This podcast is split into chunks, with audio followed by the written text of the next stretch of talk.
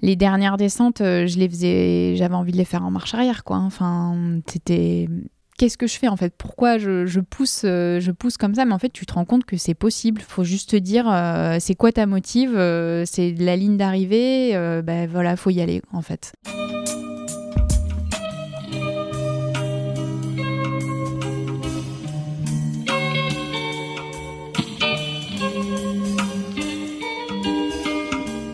Bienvenue à tous sur Et surtout la santé, votre podcast lyonnais qui décortique des sujets de santé avec des spécialistes, avec des sportifs professionnels et parfois avec des patients aux histoires extraordinaires. Aujourd'hui, on est avec Marion Delespierre, qui est une collègue médecin du sport, donc spécialiste, mais également sportif de haut niveau. En effet, Marion a cette année participé et terminé deuxième féminine de l'un des ultra-trails les plus réputés dans le monde, qui s'appelle la Diagonale des Fous, que vous découvrirez dans cet épisode, au cas où vous ne connaissez pas encore cette course, qui porte d'ailleurs bien son nom. Donc je vous souhaite une bonne écoute et je remercie par avance tous ceux qui iront liker le podcast. Donc vous savez comment faire. Vous prenez votre iPhone ou alors celui de votre belle-mère si vous n'en avez pas et vous allez dans l'application podcast, vous mettez 5 étoiles en recherchant et surtout la santé. Pour ceux qui aiment vraiment le projet, vous pouvez même mettre un commentaire, c'est encore mieux. Et en tout cas, merci encore par avance et on se retrouve tout de suite avec Marion Delespierre.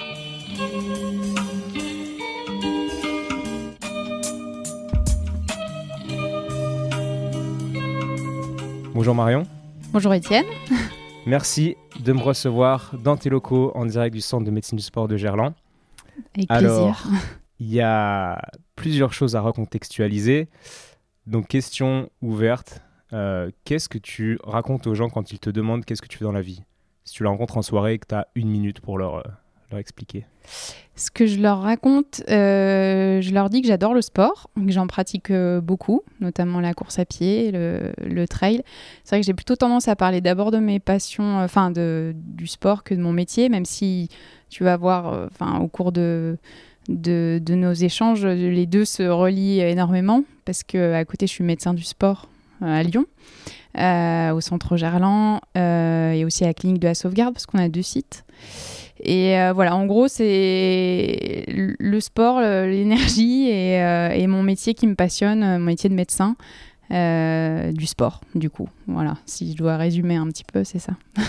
ok, donc c'est parfait. Deux choses qui, qui se rejoignent effectivement et dont on va parler tout au long de ce podcast. Et donc, pour nous expliquer, pour que les gens comprennent à qui on a affaire, parce que je ne vais pas te Bon, je t'ai déjà présenté dans l'introduction, mais j'aimerais que tu nous dises un petit peu comment euh, comment tu organises tes semaines. Une semaine type, on va dire, où tu n'as pas de compétition euh, forcément, mais euh, une semaine classique.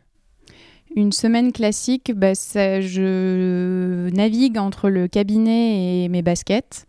Euh, alors, c'est vraiment une organisation, ça dépend euh, vraiment de mon emploi du temps. Pour l'instant, il change un petit peu parce que il sera plus fixe en 2020, mais en gros, euh, on va dire que je travaille 4 jours par semaine plein au cabinet je vais m'entraîner euh, entre midi et deux ou le soir en sortant, de, en sortant de, du cabinet. Soit je rejoins, soit c'est en solo, soit je rejoins euh, des amis. Euh, je m'entraîne avec les Têtes d'Or Runner. C'est un groupe de, de course à pied. Euh, c'est des potes en fait avec qui euh, je partage des entraînements le, le, mardi soir. Le jeudi soir, je partage des entraînements avec euh, Air Lyon. C'est un magasin qui est géré par Greg Vino, un ancien triathlète. Et qui a monté une petite team d'athlètes. pareil, hein, c'est toujours le même principe. C'est une bande de copains avant tout, et puis on, partage des entraînements ensemble. Et puis, en gros, c'est un petit peu 5-6 jours sur 7 les entraînements que voilà comme je t'ai dit soit c'est entre midi et deux soit c'est le soir. Et puis le, le week-end euh, bah, ça dépend aussi de mes impératifs euh, personnels parce que bon, j'adore le sport mais j'aime bien aussi euh, j'aime bien aussi sortir faire la fête et, et voir les copains. Donc voilà ça dépend un petit peu d'une semaine à une autre mais en général j'ai quand même 5 5 6 entraînements semaine. Ça fait un volume horaire de 10 heures à peu près, 15 heures quand je charge vraiment comme pour la diagonale euh, qui a eu lieu, au mois d'octobre dernier. Et euh, voilà, en gros c'est ça, et puis des journées de cabinet quand même bien remplies, mais, euh, mais voilà, c'est à peu près le rythme que j'ai. par rapport à cette diagonale des fous, donc bah, il faut que tu nous expliques que tu fais plutôt du trail que, que de la route, que du marathon. Oui, oui c'est vrai. Donc tu vas nous l'expliquer. Et, et aussi, j'aimerais que tu présentes cette course, la Diagonale des Fous, qui est, qui est mythique, que tout le monde connaît à peu près, mais peut-être que peu de gens savent vraiment ce que ça représente pour un coureur et, ce que c'est exactement, tout simplement. En fait, tu pars de Saint-Pierre et puis tu arrives à Saint-Denis, tu traverses l'île de la Réunion euh, du sud au nord. Euh, elle fait 170 km, 168 exactement, et tu as 9990 mètres de dénivelé positif, on va dire 10 000. Euh, tu pars à 22h un jeudi soir et puis après, tu as 60 heures pour pour rallier l'arrivée. Donc, euh, ouais, moi, pour, pour moi, c'est vraiment une course euh, mythique et à faire si, si on aime l'ultra. Et euh, moi, c'était un rêve vraiment de déjà d'y participer. Donc, quand j'ai su que j'étais prise au tirage au sort l'année dernière, c'était top. Et puis après, c'est devenu l'objectif principal de, de, 2019 parce que c'est vraiment une course, tu as vraiment une ferveur tout au long du parcours, tu as des encouragements. En fait, les réunionnais, ils ils vivent euh, à travers, ils vivent pour cette course. C'est une ambiance euh, vraiment incroyable. Euh, quand je l'ai vécu avec mon conjoint à la Réunion 2016-2017, j'ai découvert la diag. Il faisait, il faisait la diagonale d'ailleurs cette année-là. Moi, j'étais blessée et je suis arrivée sur l'île et dès l'aéroport, tu es accueillie parce que tu vas faire la diag, parce que tu as un futur raider et que, hum, les gens, même s'ils ne courent pas, ils, adorent cette course en fait. Euh, ils en parlent tout le temps et c'est leur objectif, euh, les réunionnais, c'est. Euh, la diagonale, c'est vraiment l'événement de l'année et ils font tout pour, que le coureur soit bien. En fait, c'est vraiment une expérience à vivre en tant que coureur, je pense aussi en tant que, bénévole, que supporter. Si, si quelqu'un a un, dans, son, entourage un membre euh, qui, fait cette, euh, qui fait cette course, je vous conseille, s'il a la possibilité d'accompagner, d'aider sur la course, euh, vraiment d'y aller parce que c'est, c'est, incroyable. L'ambiance est, est, vraiment, est vraiment magique et voilà, c'est une course qui, je pense, en fait rêver plus d'un et, et, je, comprends. Maintenant que je l'ai vécu, je comprends. ok. Moi, j'ai jamais encore, jamais fait en, vrai, ni en tant que bénévole, ni en tant que coureur peut-être un jour. Mais euh, il y a un document, un intérieur sport, qui explique très bien cette course. Et, euh, Avec François, avec François Dan, qui est pas mal. Euh, ouais, c'est ça. Je crois que c'est lui qui gagne ou qui finit deuxième. Et il y a Kylian Jornet qui se blesse sur cette course. Ah bah il y a eu peut-être deux intérieurs sport alors dessus parce que moi, j'en ai vu un, je pense, j'ai dû visionner une dizaine de fois avant d'aller à la réunion. D'accord. non, mais j'ai vraiment pour m'imprégner du truc, je l'ai regardé plein de fois, puis c'est vraiment une vidéo euh, magique. C'est l'année où il a plein de crampes. Euh, est-ce que c'est celui-là? Parce que je pense qu'il y, en a, il y en a eu deux, en fait. Je pense il y en a, eu un avec Kylian et euh, il finit avec sa compagne, avec Emily Forsberg. Mhm. Et il y en a un aussi avec François où il a plein de crampes, il avait une sacrée avance et au final, au fur et à mesure de la course, il, cette différence avec euh, Antoine Guillon euh, Enfin, ils sont de plus en plus proches. En fait, il va finir quand même premier, mais vraiment dans la souffrance, quoi. Donc, euh, ça reflète quelque part. Enfin, même les élites peuvent vraiment souffrir sur ce, sur ce format, quoi, sur bah, cette course. E-, exactement. Et moi, en la regardant, pour moi, Kylian Jornet, c'est un peu, enfin, même pour tout le monde, c'est le dieu de l'ultra trail. et, et, ce qui m'a marqué, c'est qu'en fait, il fait cette course et il doit finir. Enfin, il abandonne parce qu'il se blesse un peu, quoi. Il y a des gens qui le doublent et, pour moi, Kylian Jornet, c'était le mec qui perdait jamais. Et en voyant ça, je me suis dit, waouh, euh, Kylian Jornet arrête. Et toi, bon, on n'a pas parlé encore de ton classement, on y reviendra, mais on va le dire tout de suite. Euh, donc, tu as fini deuxième féminine sur la course. Et euh, combien? 46e au général? Oui, c'est ça. Ouais, sur 2000 participants je sais plus combien on était au final de partants, mais il me semble que c'est ouais, c'est autour de ça, c'est 2000, ouais. Ouais. Faudrait vérifier, mais. Euh. Donc c'est juste pour euh, euh, contextualiser un peu la, chose. Tu finis deuxième féminine d'une course où, les premiers sont des stars mondiales en fait. En tout cas chez les mecs, chez les filles c'est peut-être moins populaire. Ouais. Je sais pas si on peut parler de stars, en tout cas je les connais pas, les noms féminins, mais il y en a forcément. Il y en a, alors cette année il y avait moins que, que certaines autres éditions.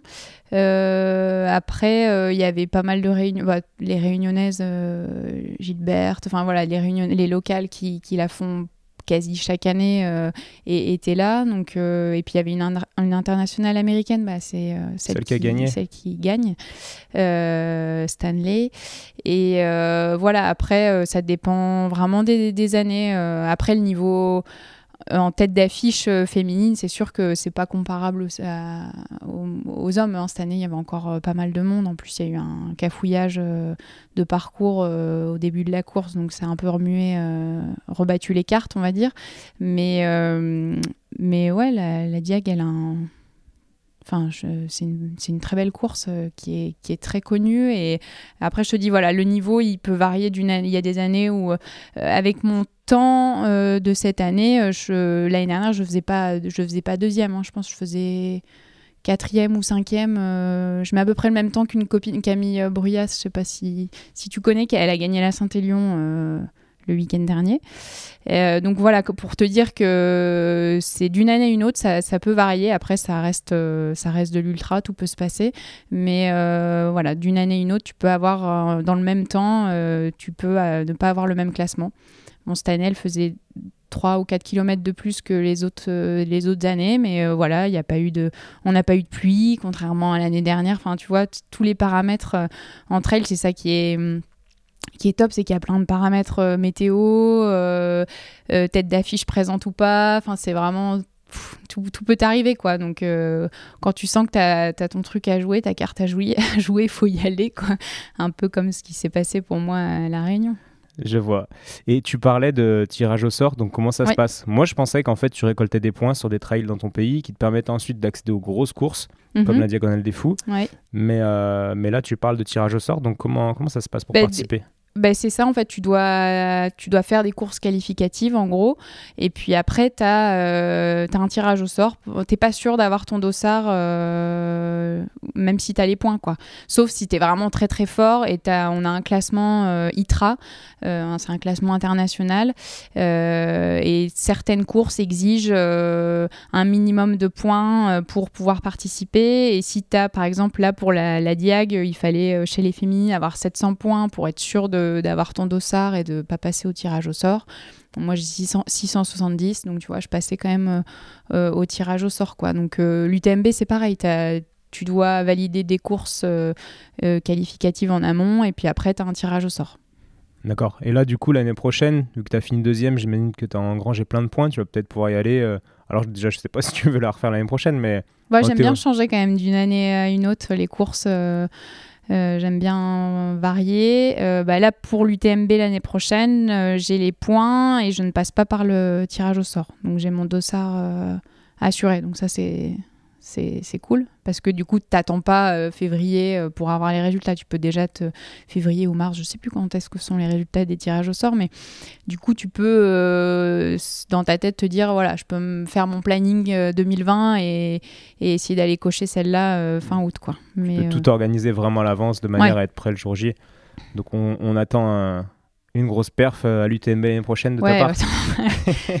on verra. Euh, rien, voilà, comme je t'ai dit, en ultra, tout peut, enfin voilà, tout peut arriver. L'UTMB, c'est c'est vraiment, c'est, ils disent le sommet mondial du trail, mais c'est le cas. Hein, c'est, énorme là, les têtes d'affiche qu'il y a là-bas. Tout, enfin c'est la course mythique euh, du trail. J'ai déjà fait la TDS et la CCC, qui sont deux, deux formats euh, de de ce week-end euh, du trail à Chamonix. Et, euh, l'UTMB, c'est un peu là, pour moi, c'est un peu la reine, quoi. Donc, euh, Symboliquement, dans la tête des coureurs, l'UTMB, c'est au-dessus de la diagonale des fous? Tout dépend quel coureur tu prends, je pense. Donc moi je sais que l'année dernière, tu vois, j'avais la possibilité de faire soit l'UTMB, soit la diagonale. J'avais les points pour les deux. J'étais sélectionnée pour les deux. Et en fait, mon choix, il s'est vite fait. Quoi. Je me suis dit, ok, pose-toi les bonnes questions. Si demain tu devais faire ton dernier trail, c'est un peut paraître bête comme question, mais je me suis dit voilà, il faut faire un choix. Les deux, tu vois, c'est à six semaines d'intervalle. Donc tu peux pas, ton corps, il peut pas encaisser euh, deux ultras comme ça à six semaines, euh, enfin deux mois d'intervalle. Et, euh, et, je me suis dit la dernière, si tu devais en faire une dernière, ce serait laquelle? Bah, C'était la Diag, quoi. Enfin c'était pour moi ma course de cœur avant tout, même si euh, l'UTMB c'est voilà c'est le the big course, euh, tout le monde, euh, enfin tout le monde entre guillemets, ultra trailer a envie de la, de la, faire. Bah moi c'était la diagonale quoi. Enfin pour le côté humain, pour le côté sportif, pour le côté pour plein de choses. Enfin c'était Puis il y a le côté aventure d'aller à La Réunion, voir les paysages, quelque chose que tu connais pas. Peut-être que celle qui a gagné, enfin la, numéro 1 de La Réunion, peut-être qu'elle aurait l'UTMB, euh, comment dire, un peu plus haut dans son. Peut-être, ouais, bah, voilà, du coup. Parce que c'est loin de chez elle. Ouais. Mais hmm. cette question-là, tu la poses à 10 trailers dans la rue, je suis sûre que tu auras des réponses vraiment différentes parce que ça dépend ce que tu recherches. Et pour moi, la, diagonale, on dit bien, c'est un, un raid en fait, c'est un grand raid. C'est tu passes par tellement de. C'est une aventure en fait euh, incroyable. Euh, tu cours pas tout le temps parce que tu as des sentiers qui sont très assez dangereux et très escarpés et tout. Je pense que l'UTMB est un peu plus est quand même plus roulant roulante et, euh, et, ceux qui ont déjà réalisé les deux courses UTMB et diagonale te disent quand même que la diag est est plus compliqué quoi et plus dur. Bah de toute façon tu vois au niveau des temps hein, euh, le mec qui a fait les deux courses il met 5 6 heures de plus euh, sur, sur la diagonale par rapport à son temps de l'UTMB parce que pourtant il y a le même kilomètre même kilométrage et le même dénivelé. Ça prouve juste que les sentiers sont sont totalement euh, différents quoi donc François Dan il met 4 heures de plus enfin je sais pas j'ai pas ces temps vraiment en tête précis mais il met 4 heures de plus sur sur, euh, sur une diag par rapport à un UTMB quoi. D'accord. C'est pas voilà. Bah je savais pas. Bah tu vois, je vais aller demander dans la rue au trailer. Euh, ouais. Leur. Euh, tu devrais faire une étude. leur course numéro 1. ok, ça sera fait. Étude de, rue comme j'aime. Et du coup, par rapport à ce diagonale des fous, donc toi, t'as mis combien? 36 heures, c'est ça? 32 32 rallonge le parcours. J'ai mal étudié ton dossier, excuse-moi 32 euh, heures. Euh, comment est-ce que tu peux nous synthétiser un peu ta préparation sur l'année et aussi nous synthétiser le process qui t'a amené à la course à pied? Quand est-ce que tu as commencé? Et, euh, et peut-être pourquoi? Alors ça fait beaucoup de questions. peut-être pourquoi et comment ça s'est passé depuis ton début à la course jusqu'à la Diagonale des Fous, etc. Question libre à toi. Du coup, pour répondre à ta première question, euh, la prépa, elle s'est fait sur toute l'année. Euh, c'est-à-dire que c'est la première année où déjà j'ai décidé de prendre un coach parce que j'avais besoin en fait de m'aider dans dans mon temps libre et j'avais besoin que quelqu'un d'extérieur me dise bah voilà aujourd'hui tu fais ça comme séance. Je voulais plus me prendre la tête à essayer de réfléchir à, comment euh, articuler la chose sur la semaine. Et, euh, et voilà sur les conseils d'un copain j'ai pris un entraîneur pour euh, pour lui dire bah, cette semaine j'ai ça ça ça comme temps libre. Mon objectif principal c'est la diagonale dans, dans 9 mois. Donc voilà tu me prépares pour pour cet objectif là et, et franchement c'est c'est quand même hyper confortable quoi d'avoir quelqu'un qui te dit bah il faut faire euh, ça. En fait t'as plus la charge entre guillemets mentale de dire euh, je vais construire mes séances euh. puis moi j'étais vachement je prends mes baskets je pars courir et puis voilà je fais du volume tu voulais me d'accord. Et est-ce que tu as du coup est-ce que tu as pu passer un cap grâce à grâce à ce coach ou il t'a juste un peu allégé ta charge mentale? Au niveau sportif, un cap sportif, j'entends. Bah, je pense que j'ai passé un cap, euh, un cap sportif. Ouais. Déjà, je me suis pas blessée sur l'année parce qu'il faut dire que j'ai quand même connu pas mal de blessures depuis que je cours. Donc là, je fais un petit saut de puce avec euh, ton autre question, c'est que je suis nageuse à la base. Donc euh, j'ai nagé pendant 10 ans, je me suis mis à la course à pied du jour au lendemain en me disant bah c'est bien, j'ai la caisse, euh, j'ai l'endurance, j'ai mangé des kilomètres et des kilomètres en natation, qui est quand même un sport qui est, qui est assez dur. Et, et, en fait, je me blessais tout le temps quoi. Enfin, j'ai fait fracture de fatigue, tendinite. Au début? Quand tu as commencé la course à pied, après bah, avoir fait les, la natation hum, Les quatre, là, on va dire que ça fait, euh, je sais pas, 6-7 ans que je cours. Et euh, au tout début, ouais, les quatre premières années, je me, je me, blessais régulièrement quand même. Enfin, tu vois, dès que j'ai augmenté en fait la charge en me disant ah bah c'est cool, je peux faire des résultats en course, ça me plaît, je retrouve l'aspect euh, compétitif que j'avais en natation, mais en fait je me, je me pétais tout le temps quoi. Enfin, et là je pense du coup, cette année, euh, grâce à ça, euh, ça m'a probablement préservé euh, des blessures. Alors, est-ce que j'en faisais trop? Est-ce que je faisais mal? Est-ce que je pense qu'il y avait un petit peu des deux Parce que, comme je t'ai dit tout à l'heure, je, prends mes baskets et je partais courir. Et comme j'adore ça, je comptais pas forcément en termes de, de, volume. Et là, ça a permis, je pense, de, de cadrer, de faire du travail de qualité. Euh, de faire du travail sur vélo, ce que je faisais pas, ce que je faisais pas vraiment avant, et euh, voilà d'introduire cet entraînement croisé que c'est quelque chose dont je parle beaucoup à mes patients aussi, c'est qu'il y en a, ils peuvent courir des bornes et des bornes, faire 150, 200 km par semaine, ils, sont assez préservés des blessures et d'autres, ils font 50 km et ils se retrouvent blessés. Alors, il y a pas, il y a plein de paramètres qui rentrent en jeu. Hein. Il y a, je sais pas si on aura le temps de tout détailler, mais le, tu vois, le, le mode de vie, le volume, euh, euh, l'hygiène de vie, il y a plein de choses qui rentrent en jeu dans, dans, dans, les facteurs favorisant des blessures. Mais je pense que bien s'entraîner euh, correctement, avec une charge adaptée et faire de la qualité, c'est important, quoi. Donc, euh, et quand tu t'en sors, quand tu as une vie prenante, euh, avec un métier prenant, et euh, je pense que c'est intéressant de se faire aider, ouais, d'avoir, de, prendre, de prendre un coach. Donc, moi, j'ai sauté le pas l'année dernière, fin, des, fin 2018, début 2019, et, et j'en suis très contente parce que, en fait, je, faisais confiance à quelqu'un d'extérieur qui. Donc, dont c'était c'est le métier quoi en fait c'est un pro et puis chacun son chacun son job quoi donc et donc là tu as 30 ans? 32. 32. C'est bien, tu, tu, me rajoutes du temps sur mes courses, mais tu m'enlèves des années. donc 32 ans et tu as commencé donc il y a 6 ans, donc ça fait 7 ans. À quel âge genre 25 on va dire? Ouais, en fait quand je suis arrivée à Lyon pour l'internat. D'accord. Parce que je nageais à Lille et euh, pareil avec une bande de potes et en fait les études de médecine, ça a un petit peu compliqué euh, la chose parce que je m'entraînais tous les jours avant de rentrer en fac de médecine. Et puis après le concours de la première année, euh, enfin voilà, ça a été un peu. Euh, il a fallu bien, bien, bien réduire. Et puis en arrivant à Lyon pour l'internat, tu sais, tu as externat et internat, les, trois, trois années de, pour faire le desk de médecine générale. Et là, je me suis dit, waouh, ça va être dur d'aller nager à Vèze. Enfin.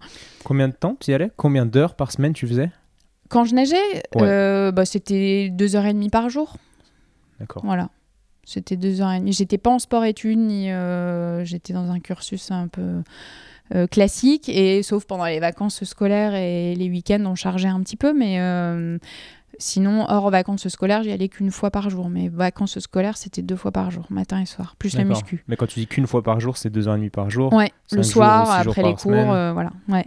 Donc ça fait vite. Euh, ouais, ça fait vite du volume, hein, du mm. volume. Et puis du coup, euh, arrivant à Lyon, euh, il fallait trouver un sport rapide, enfin efficace, on va dire, parce que bah, quand tu es interne, t'as pas toujours des horaires qui collent avec les horaires de piscine municipale, puis compter les carreaux, j'avais assez, assez fait. Donc, euh, comme mon copain courait aussi, bah, je me suis dit que ça pourrait être un sport sympa à partager euh, à deux. Et puis après, ça a vite, euh, vite pris. On a fait le premier trail avec mon meilleur pote à Beaunieu, je me souviendrai toujours. C'était un trail de nuit. On était un peu touristes, mais voilà, c'est parti de là en fait, en arrivant à Lyon. D'accord. Et qu'est-ce qui t'a plu? Parce que moi, j'ai parlé de ce podcast à des gens un petit peu. Et une des questions que j'avais pas en tête et que beaucoup de gens m'ont dit de te demander, mm. euh, c'est qu'est-ce que tu trouves, qu'est-ce qui te fait plaisir en fait en, en faisant de la course? Eh ben, justement, pour le parallèle de natation, ça me fait voyager parce que tu sais, quand tu es dans un bassin, tu comptes les carreaux. Euh, euh, tu fais ça 10 ans, en fait, j'avais besoin de, de, voir du terrain et de, de me promener et euh, de pouvoir parler aussi pendant l'effort, parce que mine de rien, quand tu nages, tu parles, tu parles pas. Et euh, en fait, la course, je trouve, c'est le sport où je retrouve le plus de de sensations cardio par rapport à la... Enfin, tu sais, la natation, il y a plein d'autres sports aussi, mais tu montes vite dans, les tours, quoi. Et le fait de courir, je retrouvais ces sensations un peu de se dépasser, de, dépasser ses limites, quoi, d'aller au, bout de, de soi-même. Donc ça, ça me plaît vachement dans la course. Et, euh, puis c'est un peu social aussi. C'est un peu un état d'esprit. Tu partages ça. Euh, avec les potes, euh, tu bois la bière à l'arrivée, enfin c'est un, un tout en fait la course à pied et euh, mais il y a course à pied trail et je trouve qu'il y a ultra aussi parce que ces efforts longs. Enfin, je sais pas si du coup ta question c'était plus pour euh, la course à pied en général ou ouais, c'est en général. Alors on peut faire la, petite différence entre l'ultra et la, course à pied de manière, de manière générale, mais euh, je sais qu'il y a beaucoup de gens qui se demandent en fait pourquoi les gens courent quoi. Qu'est-ce qu'ils trouvent la dans question la course pourquoi tu cours? Ouais, voilà.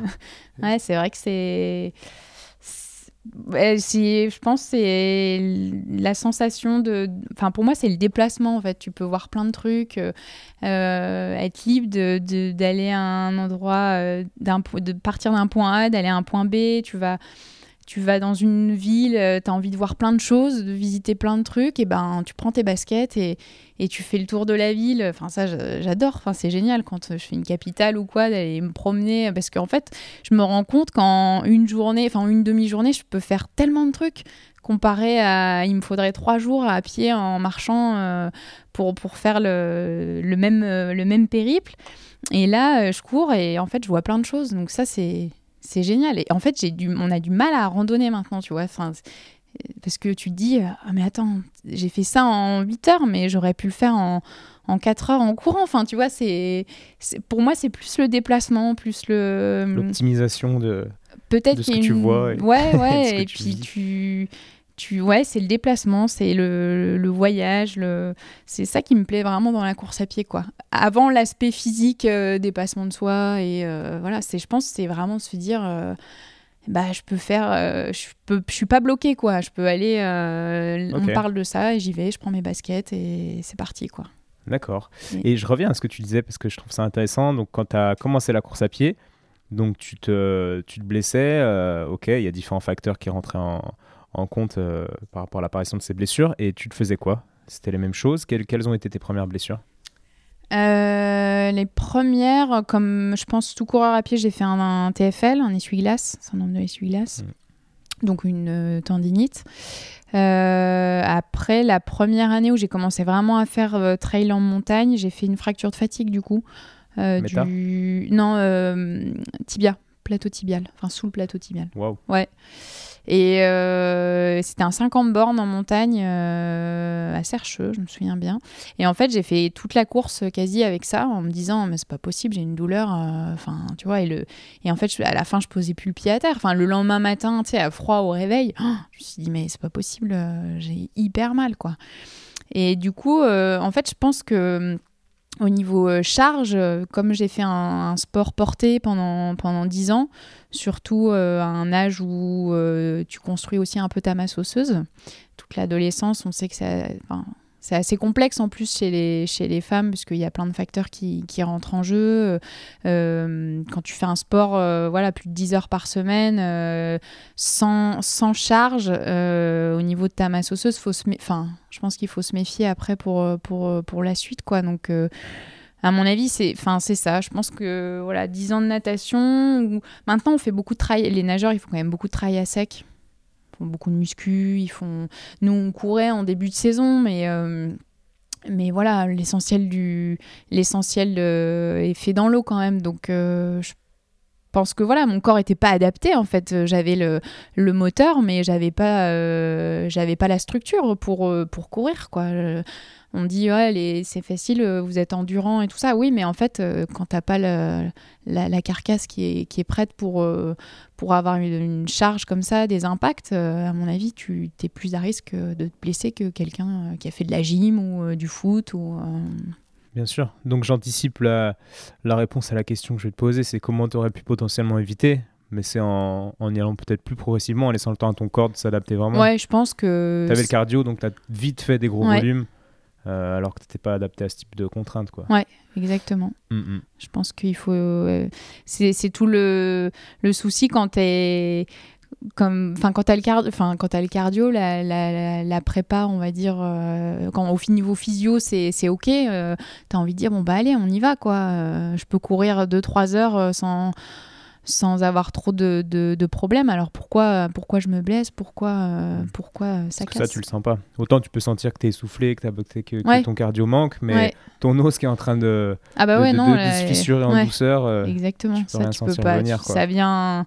C'est assez sournois, hein, la fracture de fatigue, ça vient. Euh, du jour au lendemain, alors que tu n'avais aucune douleur. Autant un tendon qui chauffe un peu, tu sais, tu le sens, tu dis, bon, allez, je le masse, j'étire, j'essaie de réduire un petit peu ma charge, je fais pas de fractionner. Voilà, tu peux essayer de trouver des moyens d'adapter, alors que, bah, en fait, euh, mais tout, enfin voilà, même les patients que je vois, c'est ils disent ouais, du jour au lendemain, j'ai eu cette douleur, euh, ça veut pas partir. Bah c'est la fracture de fatigue quoi, donc c'est assez.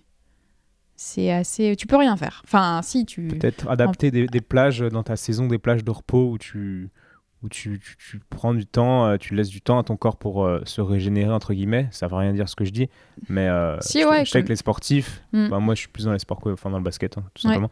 Et euh, ben, les 2-3 semaines d'été où ils font rien, Mm. elles sont euh, vitales. Et tous ceux Ouais. qui vont en équipe de France et qui enchaînent le championnat équipe de France ou qui ont pas ces semaines-là, après la saison derrière, elle est dure, quoi. Ah bah oui, non mais c'est sûr. Puis je pense que c'est important autant au niveau, euh, au niveau de la tête aussi. Il n'y a pas que les blessures euh, physiques. hein. Euh, Je pense que c'est important de, de, de, couper, de s'accorder des temps dans la saison où, bah, où tu relâches. De toute façon, il faut assimiler... euh, pour assimiler tes entraînements, il faut, c'est décrit, hein, il faut des phases, des microcycles, euh, euh, microcycle dans un macrocycle. En fait, il faut vraiment adapter.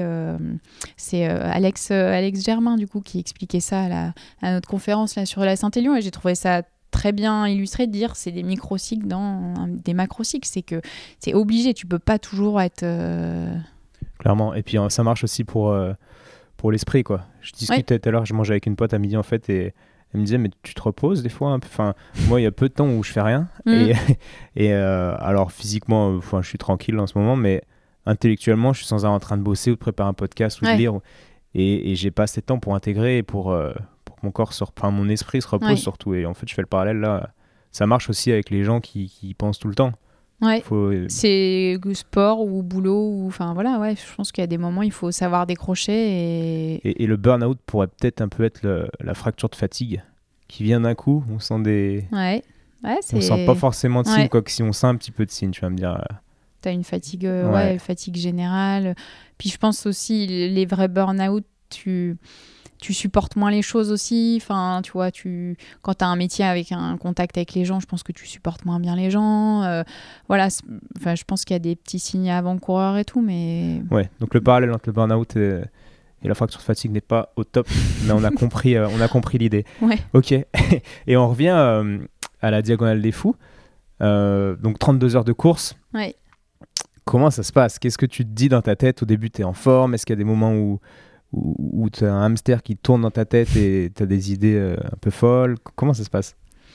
De- alors pour cette diagonale-là, euh, moi j'étais plutôt en forme au début.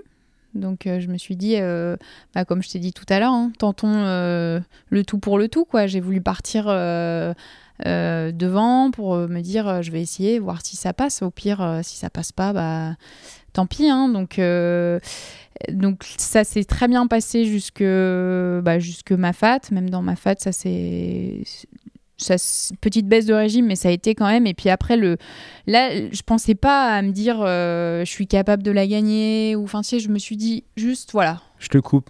Ma fat, je pense que les gens qui connaissent pas la réunion, en fait, ils se demandent ce que tu racontes. Ah oui. Donc ça représente quoi dans la course? On en est où quand tu arrives à ma fat? Quand euh, on va dire, euh, au 65e, euh, km. Mafat, c'est un cirque. Donc, euh, Sillaos, Salazie et, euh, et Mafat, c'est trois cirques à La Réunion que tu traverses euh, pendant la diagonale.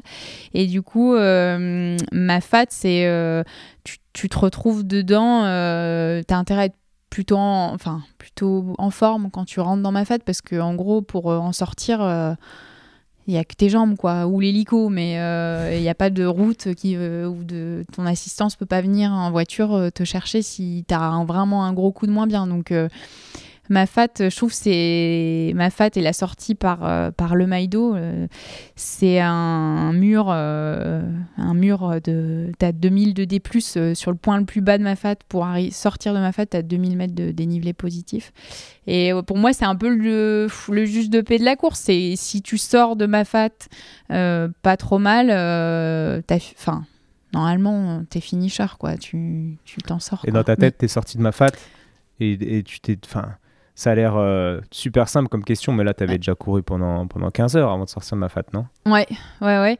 Euh, bah alors attends, il était 18h. On est parti à 22h jeudi soir et il était 18h quand je suis sortie de ma fat. Et qu'est-ce que tu te dis? Tu, Et- tu penses à des choses quand tu cours ou tu es dans, dans un flow où tu vois pas le temps passer? Comment ça se passe? Euh, au début, j'étais plutôt dans un flow où, en fait, je voulais pas, j'avais pas envie de regarder ma montre, tu vois, pour savoir où j'en étais au niveau kilométrage et tout. Je me suis dit cours. Toute façon, euh, voilà, t'es profite, euh, profite des paysages et, cours. Ça sert, ça sert à rien de regarder ta montre toutes les tous les 5 minutes pour voir si t'as grappillé euh, 4-5 km. Donc j'étais vraiment dans un, je divaguais en fait, tu sais, au niveau euh, esprit et tout. Je, je pensais pas à des choses forcément précises, mais, précises, mais voilà, j'étais dans mon truc. Et après, euh, par contre, passer, euh, passer le 110e kilomètre, 120e kilomètre, là, ça a été, ça a été un peu dur dans, dans, dans ma tête. quoi. Bah, L'américaine est passée euh, après ma fat, du coup, au Maïdo, où il commençait à vraiment faire froid. Parce qu'on a quand même des bons écarts de température à La Réunion quand tu es en plein, en plein cagnard dans le cirque et quand tu es en haut du Maïdo. voilà, il faisait un degré là-haut, j'avais besoin de me changer et tout. Elle, elle était parce qu'elle t'a passé devant, t'étais en tête de la course et l'américaine t'a dépassé. En fait, euh, euh, donc elle a bien, j'avais, je sais plus, 30 minutes d'avance. Elle a bien récupéré euh, toute, toute l'avance jusqu'au sommet du Maïdo. Et en fait, je me suis posée. j'avais mon assistance qui était là, Adélaïde et, Nico, et en fait j'avais besoin de me changer, de mettre un t-shirt manche longue. On rentrait dans la deuxième nuit, donc j'avais froid, j'avais besoin de faire un stop, tu vois, de manger euh, un petit peu de riz, boire une soupe, avoir un truc un petit peu plus consistant. Et elle, en fait, est, elle est arrivée à ce moment-là où moi j'étais assise, je me posais, et elle s'est vraiment euh, installée à deux mètres de moi et elle s'est pas assise. Elle était en t-shirt short, elle est restée en t-shirt short et en mode euh, voilà, elle est où la première On y va quoi. Et là, je me suis dit, oh, ça va être dur. non, parce que vraiment, le fait, elle s'assoit pas, elle se change pas, elle repart, elle a pris, je sais pas, euh, trois minutes, elle a bu un truc, euh, elle a mangé un bout de, de bar, je sais, enfin, je sais pas du tout ce qu'elle avait, et, et elle est repartie. Et je l'ai vue partir en courant. Et là je me suis dit euh, bah cocotte euh, va falloir lever tes fesses de ta, chaise et puis il va falloir y aller quoi. Parce qu'en fait elle elle est, encore en super forme. Alors que moi je commençais déjà à être un petit peu ailleurs. Euh, j'étais lucide mais voilà je sentais que les cuisses ça faisait j'avais mes quadrilles en feu. Enfin je savais que je savais que la fin allait être les 60 derniers kilomètres allait être un petit peu compliqué après dans la tête ça franchement, je pense que j'étais pas trop inquiète sur le fait de finir, à moins d'un gros pépin physique. Mais, euh, mais là, je me suis dit, euh, ça va être quand même costaud pour aller la, récupérer parce que parce qu'elle a l'air vraiment quand même beaucoup plus fraîche que moi. Quoi. Mais ça se trouve, c'était du bluff en fait. Elle a dit hello la première, et elle s'est pas arrêtée euh, pour te montrer que pour faire croire qu'en fait elle était en forme et te foutre un coup moral. Ouais, peut-être. bon après les chronos montrent que quand même elle était, elle était vraiment une heure, donc tu vois, je pense qu'elle était vraiment en forme. Mais et puis elle, avait c'est une, une, fille qui avait l'habitude de, ces formats un petit peu longs. Elle, en avait déjà quelques uns à son actif, donc euh, donc euh, voilà. Mais c'est vrai que tu te dis physiquement, j'étais plus trop capable de d'être dans le jeu, quoi. Enfin, ça commençait à être difficile, ouais. Et est-ce qu'il y a des vices? Moi, j'ai fait le, semi-marathon de Lyon, là, il y a, il y a deux ans. Ouais. Et j'étais vers la fin, et je courais bien. Et un mec, il me dit, mais vas-y, euh, cours plus vite, tu, tu, peux, tu peux y arriver. Et je, me, et je pense qu'en fait, ce gars-là voulait, enfin, sentait que j'étais à bout. Et je me suis effondré à 2 km et je pouvais genre plus courir, quoi. Mm. J'ai tout trop, trop donné dans les derniers kilomètres. Ouais. Et est-ce qu'il y a du, vice un petit peu dans le monde de la course à pied, genre euh, l'américaine qui peut te faire croire qu'elle est en forme alors qu'en fait elle en peut plus, mais juste pour ton moral en fait, tu vois ce que je veux dire? Ouais, bah c'est marrant parce qu'on dit ouais le trail, euh, tu sais c'est un, c'est un peu bon, c'est bon esprit, c'est voilà, on est, euh, tout le monde est copain et tout, mais il y a des trucs comme ça quand même, enfin tu vois genre t'es dans la nuit, t'es à la frontale, hop t'éteins ta frontale pour pas te faire, il y a des histoires comme ça, moi je, enfin Perso, je l'ai jamais fait, mais j'ai entendu qu'il y a des gens, tu vois, ils ferment, ils éteignent la frontale, hop, ils dépassent le gars, et puis hop, ils rallument. Et du coup, toi, t'as pas vu quelqu'un arriver euh, derrière, donc t'es resté avec ton petit rythme euh, peinard, tranquillou, et en fait, t'as quelqu'un qui, qui était à tes trousses et, qui te double. Et je pense, honnêtement, le mental, il joue il joue vachement dans ces, dans ces cas-là, quoi. Quand t'as 100 bornes dans les jambes, euh, le moindre petit truc peut te faire, peut te faire basculer, quoi. Et là, la diag, quand elle est passée, je pense que ça, ça a joué quand même dans ma tête. Même si je me dis, ouais, non, au final, euh, si, je pense que ça a quand même un petit peu joué parce qu'elle était, elle avait l'air quand même beaucoup plus fraîche. Alors, après, euh, je sais pas si elle était, euh, elle était vraiment euh, fracassée à ce moment-là, mais j'ai pas trop pu discuter avec elle à la fin de la course, mais mais il y a un peu d'intox, ouais, si si, je pense que je pense que ouais, ça va pas, je suis pas bien, et puis en fait ça va bien quoi.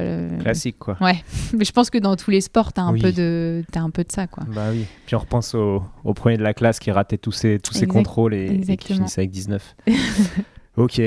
Euh, donc, euh, bah, ta course, on finit peut-être, donc tu passes le Maïdo. Donc, ouais, non, après, tu savais que tu allais dérouler jusqu'à la fin. Et, et, à la fin, c'est au mental. J'imagine que tu sais que l'arrivée dans 20 km, 15 km, 10 km, donc ouais, après tu, tiens en mode automatique. Et... Voilà, tu, point par point. Euh, après, je t'avoue, euh, les dernières descentes, euh, je les faisais, j'avais envie de les faire en marche arrière, quoi. Enfin, c'était.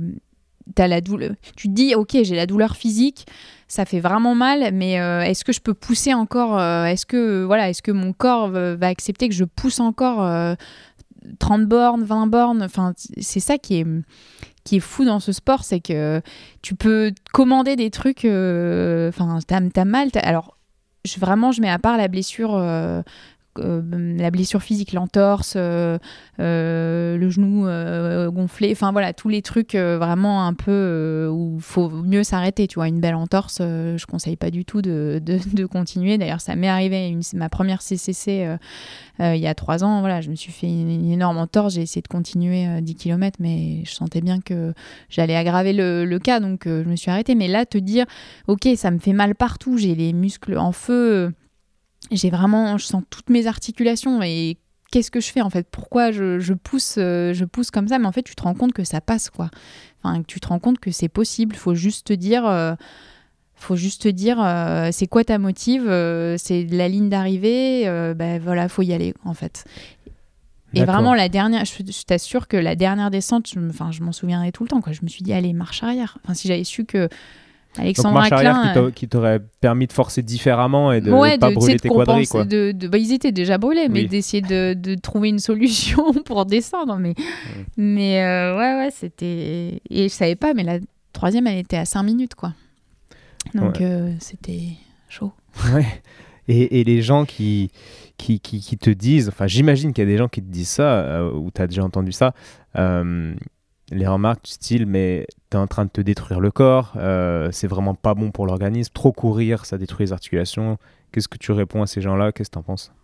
Bah écoute, moi je trouve que pas plus que de rester, c'est pas plus néfaste que de rester euh, dans son canapé toute la journée à rien faire ou, euh, ou euh, d'avoir un, faut le dire aussi, un énorme surpoids hein, qui n'aide pas pour les, articulations. Donc il euh, y a pas, c'est pas riche encore en études au niveau des répercussions de l'ultra trail par rapport aux, articulations. En tout cas, ce qu'on sait, c'est que voilà, ça provoque pas plus d'arthrose que la course sur route ou du foot ou euh, des sports pivots qui quand même euh, demandent beaucoup de d'engagement. et donc pour moi, je leur réponds c'est pas plus mauvais que de rien faire.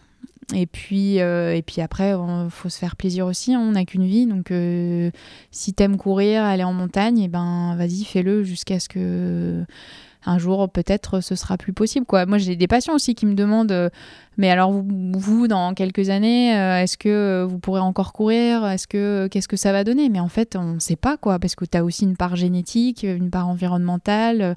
Tu peux pas dire à tous les trailers euh, vous allez tous avoir de l'arthrose et on va tous vous faire des injections dans le genou dans 20 ans. Enfin c'est pas voilà, on n'est pas tous égaux. Après ce qui est important c'est prendre en charge dans la globalité, euh, d'avoir une bonne prépa euh, physique. On, parle de, on a parlé justement tout à l'heure de, de prépa physique et je pense que c'est hyper important de préparer son corps euh, à faire, à faire des ultras, donc à faire du renforcement spécifique, à faire de la PPG, de la PPS, du gainage. Enfin voilà, ça mmh. c'est hyper important. Donc, donc voilà, moi je trouve qu'il y a le plaisir avant tout et essayer de le faire euh, de bonne manière et puis aussi de, quantifier sa charge quoi. Tu fais pas 10, ultras dans l'année donc euh, ou alors là vraiment tu, peux avoir des petits problèmes quand même je pense par la suite mais mais voilà je pense qu'il faut d'où l'intérêt de planifier sa saison de pas vouloir non plus en faire euh, en faire trop. Enfin là je dérive peut-être un peu de ta question ouais non mais de base c'est pas mal de dériver mais euh, je pense que voilà, il faut planifier, euh, voir où sont ses vrais objectifs et puis pas, pas en rajouter euh, tout le temps. C'est de la prévention en fait. Hein, et puis respecter les phases de repos comme on a dit tout à l'heure pour, pour que voilà, au niveau ostéo-articulaire quand même, ça ait le temps de, de, se, de se remettre. Quoi. Ouais, sachant que le corps s'adapte à la contrainte qu'on lui impose. J'aime bien cette phrase. Et Ouais. euh, bah, d'ailleurs, c'est pour ça que sûrement que tu te blessais. Enfin, c'est pour ça, je Mhm. simplifie à fond euh, Non, au mais- début de ta carrière de, de traileuse. Mais euh, je pense que quelqu'un qui fait du trail, dis-moi ce que tu en penses, euh, et qui gère bien ses, ses périodes de repos, etc., a un organisme en fait ultra résistant. Ses Mhm. os, son cartilage, sous le cartilage en fait, euh, Ouais. devient très résistant et s'use du coup euh, moins, moins vite, que. euh, ouais. même euh, malgré, on va dire, ses, ses efforts euh, de très longue durée. Quoi. Ouais, bah, il faut, faut quantifier sa charge et puis, euh, comme tu dis, euh, le fait de stimuler, euh, le fait de stimuler, ça renforce. Entre, Mm. gui- Si on devait résumer un petit peu, quand tu, Ouais. euh, quand tu donnes, c'est c'est prouvé hein, que si tu donnes, euh, t'exerces un, un impact, une charge sur, sur une surface, une surface osseuse, bah, tu, tu renforces. Sauf quand tu dépasses cette, ce seuil, où là tu casses plus que tu ne répares, euh, ce remodelage osseux en fait, et du coup, bah, du coup là tu tu t'astreins, enfin tu t'exposes à un risque de, de, de fracture, ouais, de, de fracture de contrainte, de lésion de fatigue. euh, ouais. T'as déjà entendu parler de la, la loi de Wolf La loi de Wolf, euh, écoute, euh, non. C'est un, un Allemand, alors je peux pas t'expliquer tout ce qu'il raconte, mais en gros, c'est que, que plus tu vas stimuler un os, plus il va se renforcer, et Ouais. puis ça va conditionner aussi la, comment dire, la, la, la, la direction des travées osseuses, etc. Ouais, On voit au niveau du col fémur, quand tu fais une coupe, tu vois que Ouais. suivant les efforts, tu as des, des directions différentes des, des travées. ok. Ouais, pour ceux qui écoutes. Alors, bah, euh, je suis pas spécialiste de cette loi, mais, non mais je trouve que c'est euh, une bonne loi euh, scientifique comme on aime, enfin comme les gens aiment, on va dire, parce que moi je m'en, fous un peu, mais comme les gens aiment pour euh, justifier euh, Ouais. ce qu'on est en train de dire. Ouais. La science, toi, ça, ça te parle beaucoup du coup. En tant que médecin, tu, tu réfléchis beaucoup ou tu, tu arrives à te fier à tes sensations quand tu cours, quand tu planifies euh, Ouais, il y a- un peu des deux. Il y a un peu des deux. Je suis vachement à l'écoute euh, euh, sur ce que je ressens. Et puis après, le côté plus, euh, bah, comme on dit, un peu scientifique, planifié, où là, c'est vraiment le, le hum, fixer son emploi du temps avec les courses qu'on a envie de réaliser. Avec l'aide du coach, tu, tu mets tel ou tel. Tu planifies tes séances. Après, quand je sens que, que je dépasse un peu les. Enfin, tu vois, quand tu es en limite sur entraînement, tu réfléchis. Enfin, c'est sûr que tu réfléchis Ouais. vachement à ce que. quand même Ouais. à, à ce que tu ressens, même si l'entraînement te dit bah là t'as fait ça, tu peux y aller, ouais t'es obligé quand même. Enfin, Ouais, t'es obligé. C'est, enfin, je pense que les deux peuvent, euh, les deux s'associent euh, sans, sans problème, quoi. Ouais, C'est pas antinomique de, de dire. euh, Puis je dis, je dis que je m'en fous de la science, c'est complètement faux, mais c'est juste qu'en ce moment, je suis dans une période où je suis un petit peu, euh, comment dire, contre euh, cette euh, philosophie qui veut tout prouver, l'évidence-based medicine, Ouais. qui, qui, qui, qui aboutit sur des prises en charge très protocolaires et, Mm. et contraires à l'individualisation dont on parle, mais qu'on ne fait pas beaucoup, je trouve. Ouais. Mais ça, c'est une, Non, une mais parenthèse. Non, mais c'est bien de. Des fois, enfin, même dans des prises en charge, euh, tu sais, de certaines pathologies et tout, en fait, t'adaptes aussi euh, selon le patient que t'as, euh, selon ce que tu sens aussi, ce que ton feeling. Enfin, des fois, t'as t'as pas vraiment de. Euh, c'est de la médecine, mais on n'a pas toujours des protocoles euh, définis pour, euh, pour tel ou tel truc, une l'entorse de cheville. Enfin, tu vois, c'est- bien aussi d'adapter de temps en temps, essayer de réfléchir à ok comment on peut faire pour que pour pour que le patient aille mieux. Pour je, je trouve qu'il faut pas trop s'enfermer dans des des, des tableaux, des enfin je sais pas comment. Ouais, bah, je suis bien d'accord des- avec toi, ouais, des schémas et des protocoles, les choses Ouais. un peu, euh, un peu euh, purement cartésiennes et, et se fier à, à sa main. Il y a un gars qui est très connu, bah, qui, qui est très critiqué aussi, mais euh, je sais pas si tu connais le docteur Wolfhard Müller. De nom, ouais.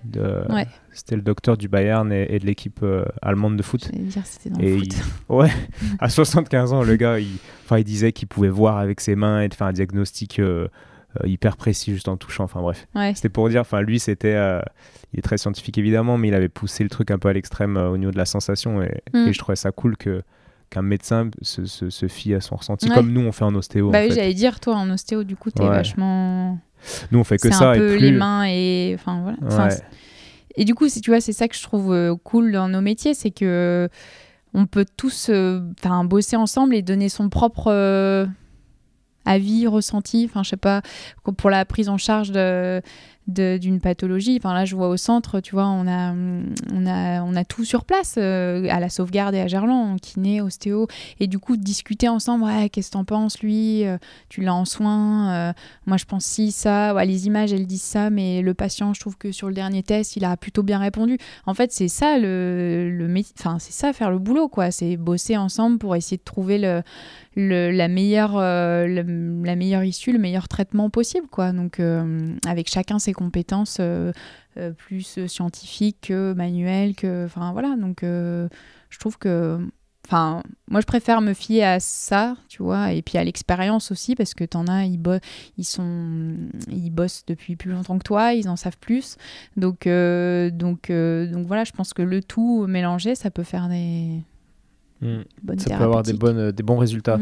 Mais ouais, je valide l'efficacité du centre de Gerland que, que j'aime bien, on recommande, un petit coup de pub. Le podcast n'est pas sponsorisé, on dit ce qu'on veut, on, s'en fout. ok. Alors, d'autres questions euh, un peu plus techniques. Toi, comment est-ce que tu cours? Quelles chaussures utilises-tu? Comment en es-tu arrivé à ce type de chaussures? Mm. Peux-tu nous expliquer? Euh, Alors, moi, je cours en On. Je sais pas si tu connais la marque suisse.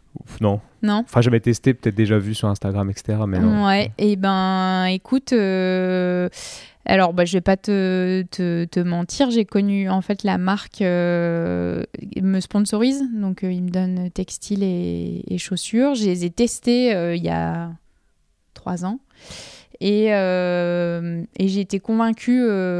j'étais bien. Alors, le premier critère, moi je pense, tu sais, quand tu mets le pied, tu te sens bien, ok, bah déjà c'est le confort c'est quand même hyper important. Donc première sensation quand tu mets le pied dans la chaussure déjà normalement tu es capable de voir si, si, ça te va ou pas. voilà, si tu te sens bien ou pas parce que tu sais il y en a selon on a tous des formes de pieds différents, avant-pied euh, large ou plus étroit ou euh, les tu as aussi la forme des, des orteils euh, enfin voilà, pied égyptien, pied grec enfin. Alors quelles sont la, forme de tes orteils Je plaisante.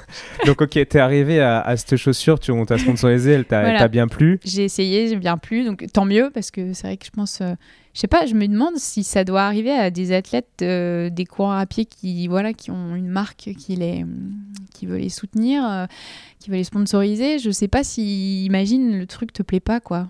Enfin J'espère que tu. Bah, il y a trop d'enjeux pour que. Ouais, non, mais. Pour accepter alors que ça te va pas. Quoi, Tu te dis, bon, bah voilà, moi ça me va bien. Enfin, je les trouve. Euh, voilà, elles sont très bien, très confort. Euh, je sais pas si tu veux rentrer dans les termes techniques de ouais, drop. Bien. De... Ouais, t'as, un gros drop, comment ça se passe? Non, c'est drop. Euh, ça dépend les modèles parce qu'il y en a plusieurs. Ils ont des formats route, des formats. des, des chaussures trail, des, des chaussures route. C'est, on va dire, autour de. On va dire 5. Tu vois, 5-6 le drop, donc, euh, donc euh, parfait quoi. Moi quand j'ai commencé, j'avais des chaussures avec un plus gros drop, euh, genre 10, 12. Donc on va expliquer le drop pour ceux qui ne connaissent pas. Ouais. C'est la différence entre, de hauteur entre l'avant de la chaussure et l'arrière de la chaussure, tout simplement. Quand tu as un drop zéro, tu es vraiment. Donc on est proche du sol. Voilà. Plutôt en mode, ça c'est plutôt sur les chaussures minimalistes. Ouais. Il n'y a, pas de drop, on est très proche du sol et tu as des gros drops. Euh, voilà, au 12, 13. Après, faut pas se fier au. Tu sais, des fois, tu regardes la chaussure de l'extérieur, tu dis, ah, celle-là, elle doit avoir un gros drop. Mais en fait. Euh, un... Des fois, tu as des semelles euh, qui paraissent grosses et en fait, quand tu prends l'intérieur de la chaussure, tu as un drop faible de 3-4 alors que quand tu la regardes de l'extérieur, tu te dis, bah, en fait, elle a un gros drop cette Comme chaussure. Comme les Oka Exactement. Voilà. Eux, ils se sont mis euh, vachement au, au, petit drop aussi. Donc, euh, il y a tout. faut demander, en fait. Faut... Moi, je trouve que c'est dommage de d'aller sur Internet et de pas se renseigner. Il y a des pros, c'est comme partout. Euh, tu, tu, te renseignes, tu... Voilà, j'aimerais bien avoir telle telle chaussure. Donc, différence, du coup, je te coupe, désolé, mhm. mais entre gros drop et petit drop Différence physiologique sur la, la tension de ton tendon d'Achille bah, du coup, quand tu es sur un petit drop, euh, tu plutôt, t'attaques plutôt milieu, milieu pied. Euh, milieu avant-pied. En fait, le, la base du zéro drop, c'est pour essayer de se rapprocher de la foulée naturelle, faire celle que tu pourrais faire pieds nus. Ils ont comparé, ils ont pris des. Tu vois, un gars qui court avec une chaussure, avec, un gros drop, euh, je sais pas, drop de 12. Le gars attaque talon. Donc euh, voilà, le même gars, tu lui enlèves ses chaussures et tu le fais courir pieds nus et naturellement en fait il va euh, être plus sur son, le milieu, milieu du pied et avec une fréquence de pas plus élevée aussi parce que là, on dérive un peu sur la clinique du coureur et. Et, et, tout ça. Mais du coup, tu sais, quand tu as une cadence un petit peu élevée, 170 pas par minute, euh, ça te protège euh, d'un risque de, blessure au niveau cheville, genou, hanche. Et, euh, et, du coup, ils ont prouvé qu'en voilà, quand euh, ils ont fait courir le même type sans ses chaussures et pieds nus, bah, il avait une cadence autour de 170, alors que quand il était avec ses grosses chaussures, il courait plutôt autour de 150 pas par minute. Donc voilà, il y a un problème de cadence, de, de, de bruit, d'attaque. Après, moi, je je suis pas euh, pro euh, clinique du coureur ni voilà je, on, résume alors clinique du coureur c'est une sorte d'école euh, où on apprend plein de trucs sur la course à pied et puis eux ils sont assez favorables aux, aux, chaussures minimalistes. ouais. et bref on va pas rentrer dans, dans, ce mm. sujet là mais bon si tu prends quelqu'un et tu dis bah vas-y cours pieds nus à mon avis il va plutôt courir sur l'avant-pied faire des petits pocs faire des grandes foulées en attaquant avec talon, en attaquant son talon. Naturellement en fait il protège il protège euh, son genou et sa hanche. Donc forcément, il va la force euh, d'impact au sol, il va la réduire au maximum. Donc euh, être plus sur, sur le milieu de son pied et puis avoir des pas plus en cadence, en fréquence que plutôt l'attaquer mm. par son talon. Donc, ouais, non, mais c'est hyper naturel. Moi, je me suis acheté des, des Five Fingers, tu vois, ouais. il, y a, il y a quelques temps. Et, et du coup, j'essayais de courir, mais en fait, tu peux pas. Quoi. au début, tu, tu, donc, tu cours sur l'avant-pied et puis tu as les mollets en feu. Enfin, c'est dire, ouais, mollets, bah, forcément, au niveau au niveau du triceps sural, enfin au niveau du mollet, tu le sens direct parce que tu as beaucoup plus de, tension en plus. Euh, mais voilà, tu peux continuer, ton corps va s'adapter. Il faut que tu y ailles progressivement. Et, euh, mais. Euh, il y en a qui font la diagonale des fous, de l'ultra trail avec du, en minimaliste? En claquette, ouais. En petites chaussures. je me souviens plus du, de son nom, mais il y a un Lyonnais qui a fait l'UTMB en en, en claquettes, mais il doit se déchirer le. mais en fait, c'est des, enfin, ces claquettes, c'est un peu, c'est pas, c'est pas ça le vrai terme, c'est des sandalettes, ouais. Mais du coup, vraiment drop zéro, maximum proche du sol. Euh, et je sais plus comment il s'appelle, mais. Euh, mais, euh, mais ouais, ouais, il y a, y a un Lyonnais qui a fait ça et il y en a qui. Enfin, t'as des Réunionnais qui courent, ou non Réunionnais sur la Diag, hein, qui courent avec des, des chaussures très très fines et euh, des, des, petites sandalettes. Ouais. D'accord, bah faut qu'on retrouve euh, ce lyonnais. Euh. Ouais. Il doit avoir une bonne philosophie derrière tout ça pour, pour expliquer un... ce genre de course. un UTMB en, en petites sandalettes. Ouais. Enfin, voilà, je voulais, je vais pas te faire un. On va pas trop développer, je pense, sur l'aspect clinique du coureur, tout ça, mais en gros, je pense qu'il faut rien changer déjà si tu te blesses pas. Il faut garder tes chaussures, faut pas non plus trop écouter tout ce qui est mode et, marketing et voilà, prendre vraiment euh, la chaussure euh, qui te plaît, plutôt universelle sans correction. Parce que tu sais, maintenant, tu as des corrections pronateurs, euh, supinateurs. Être bien, bien dedans, qu'elle pèse pas 3 kilos au pied, moins de 300 grammes. Et puis après, voilà, faut se faire plaisir. C'est vrai que c'est une grosse question maintenant. On l'entend beaucoup en consultation. C'est quelle chaussure choisir, tu as envie de dire euh, déjà celle dans lequel vous êtes bien, qui vous fait plaisir, euh, dans lequel vous vous sentez bien, essayez de, si vous pouvez courir un petit peu avec, voir, euh, voir vos sensations, mais il faut pas, faut pas rentrer dans, mmh. dans trop de, de je sais pas comment D'influence via la mode et le marketing. Exactement. On, Merci. on retient ce conseil précieux. ok. Alors, encore des petites questions techniques. Euh, donc, on a parlé tout à l'heure de, des pathologies que tu vois le plus souvent, toi, en tant que médecin euh, mhm. des coureurs. Donc, on mhm. a le syndrome de l'essuie-glace. Ouais. On a les tendinites en tout genre, ouais. d'Achille. Syndrome euh, rotulien. syndrome rotulien. Ça, on a pas mal. Hein. Toutes les contraintes sur la rotule.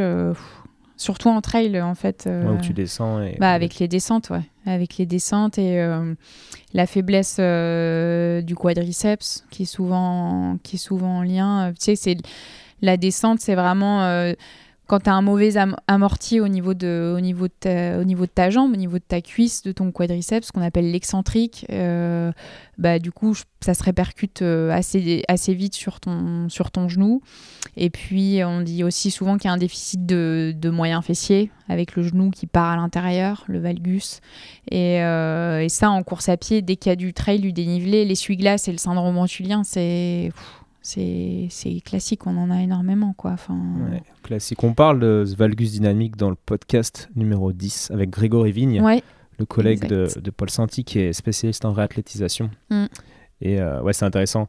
Et dans le livre aussi avec Jean-Marcel, on parle de ça. Enfin, c'est lui qui m'explique Ouais. que souvent, euh, les valgus dynamiques et, et les rentrent vers l'intérieur vont entraîner donc du coup bah, un valgus dynamique et une tension du TFL. Et c'est une, une attitude un peu classique, surtout en descente. Et, et c'est ce qui provoque, euh, enfin, un des facteurs qui, qui provoque l'inflammation de. Du TFL, Du ouais, bien sûr. ouais. Tout à fait. euh, Donc en prévention, bien renforcer les, les moyens fessiers, le rotateur externe de hanche, pour pas que le genou parte trop vers l'intérieur quand tu cours euh, en descente notamment. Et puis On- après, la meilleure prévention, c'est de quantifier ta charge aussi, quoi. Mm, mm. Plus tu.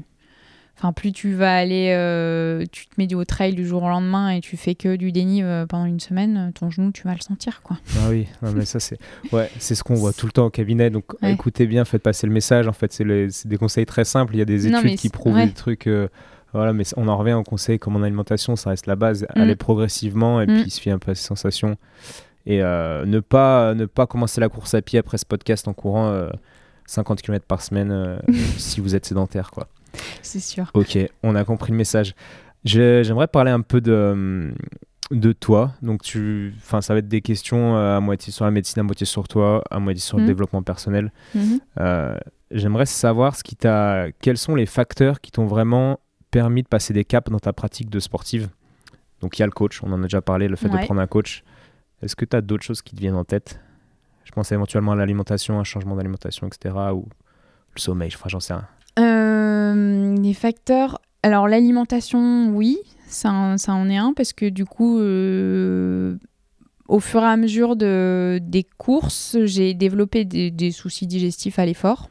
Un peu classique quand tu fais. euh, euh, la course à pied, du trail, de l'ultra, Euh, parce que t'as- mine de rien, t'abîmes, enfin, il y a la, paroi digestive qui est un petit peu, qui s'abîme en fait. Euh, tu sais, t'as le phénomène de d'ischémie reperfusion quand tu cours. euh, On connaît bien, mais je veux bien que tu développes, ouais. bah, quand tu cours, euh, on va dire que l'afflux sanguin, il est vers euh, ton cœur, ton cerveau, tes muscles, et moins vers ton système digestif, qui est en ischémie, donc il y a plus, euh, il y a un apport sanguin. Je pense, j'avais lu un truc qui s'était réduit de euh, 60%, enfin 60-70%.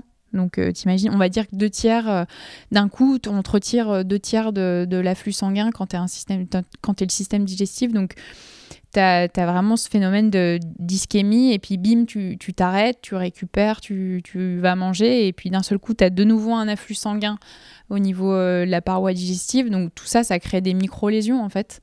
Et ces micro-lésions-là font que bah, ta paroi intestinale, elle fait plus aussi bien son job qu'avant. Et donc, tu es plus, plus souvent sujet à des maux de ventre, surtout après l'effort, pendant l'effort et après l'effort. Et puis, euh, et puis il y a notre alimentation aussi. hein. Enfin, je pense qu'on mange pas toujours très très très très bien avec euh, euh, les produits industriels et tout ça. Donc c'est des facteurs qui font que bah, tu abîmes aussi ta, ta flore intestinale. Et du coup là, je me suis dit il faut demander l'avis d'un un spécialiste. Donc donc j'ai fait appel à un spécialiste. Dans le domaine de la nutrition pour m'aider un petit peu à trouver des, des réponses à ces troubles digestifs parce que tu te dis bon bah je prends des probiotiques euh, ça marche pas trop je prends euh, euh, enfin des trucs qu'on trouve en pharmacie enfin voilà pour lutter contre les troubles digestifs et en fait euh, ça fonctionnait pas donc il faut essayer de mettre des choses en place pour que déjà t'es pas mal pendant la course parce que ça peut vraiment te gâcher une course hein. enfin si t'as des troubles digestifs euh, et que tu dois courir X bornes, euh, c'est hyper compliqué, euh, hyper compliqué à gérer. Donc ouais, l'aspect nutritionnel, je pense que c'est important de. hum, D'accord, t'insistais dessus. Et donc, deux questions. Ces lésions, euh, à cause Ouais. du phénomène d'ischémie reperfusion, Ouais. sont-elles irréversibles? Comment se soignent-elles? Et toi, qu'est-ce qui t'a mis, euh, qu'est-ce que tu as mis en place concrètement pour, euh, pour moins avoir de douleur? Alors la première réponse, je pense, quand tu as des, des douleurs comme ça, c'est de se reposer. Ça, paraît bête comme euh, réponse, mais c'est ça en fait. Il faut essayer de mettre le système digestif au repos et de pas trop le solliciter, euh, notamment sur des efforts euh, où tu sais, tu, des efforts de fractionner quand tu es proche de ta VMA, 80-85% de la VMA, où tu, fais vraiment des accels, tu, ralentis, tu refais des accels, tu ralentis. Ça, je pense que du coup, tu vois, pour le système digestif, c'est pas terrible. Après, bah, j'en ai parlé tout à l'heure, un petit peu les, les probiotiques pour essayer de, refaire entre guillemets ta, ta flore, ta flore intestinale, bien s'hydrater, et puis après éviter tout ce qui est alors, je sais, en amont des compétitions, manger par exemple trop de fibres, euh, enfin être euh, manger des aliments un petit peu trop complets, ça peut, ça peut sursolliciter son système digestif. Donc, essayer de le mettre un petit peu euh, au repos.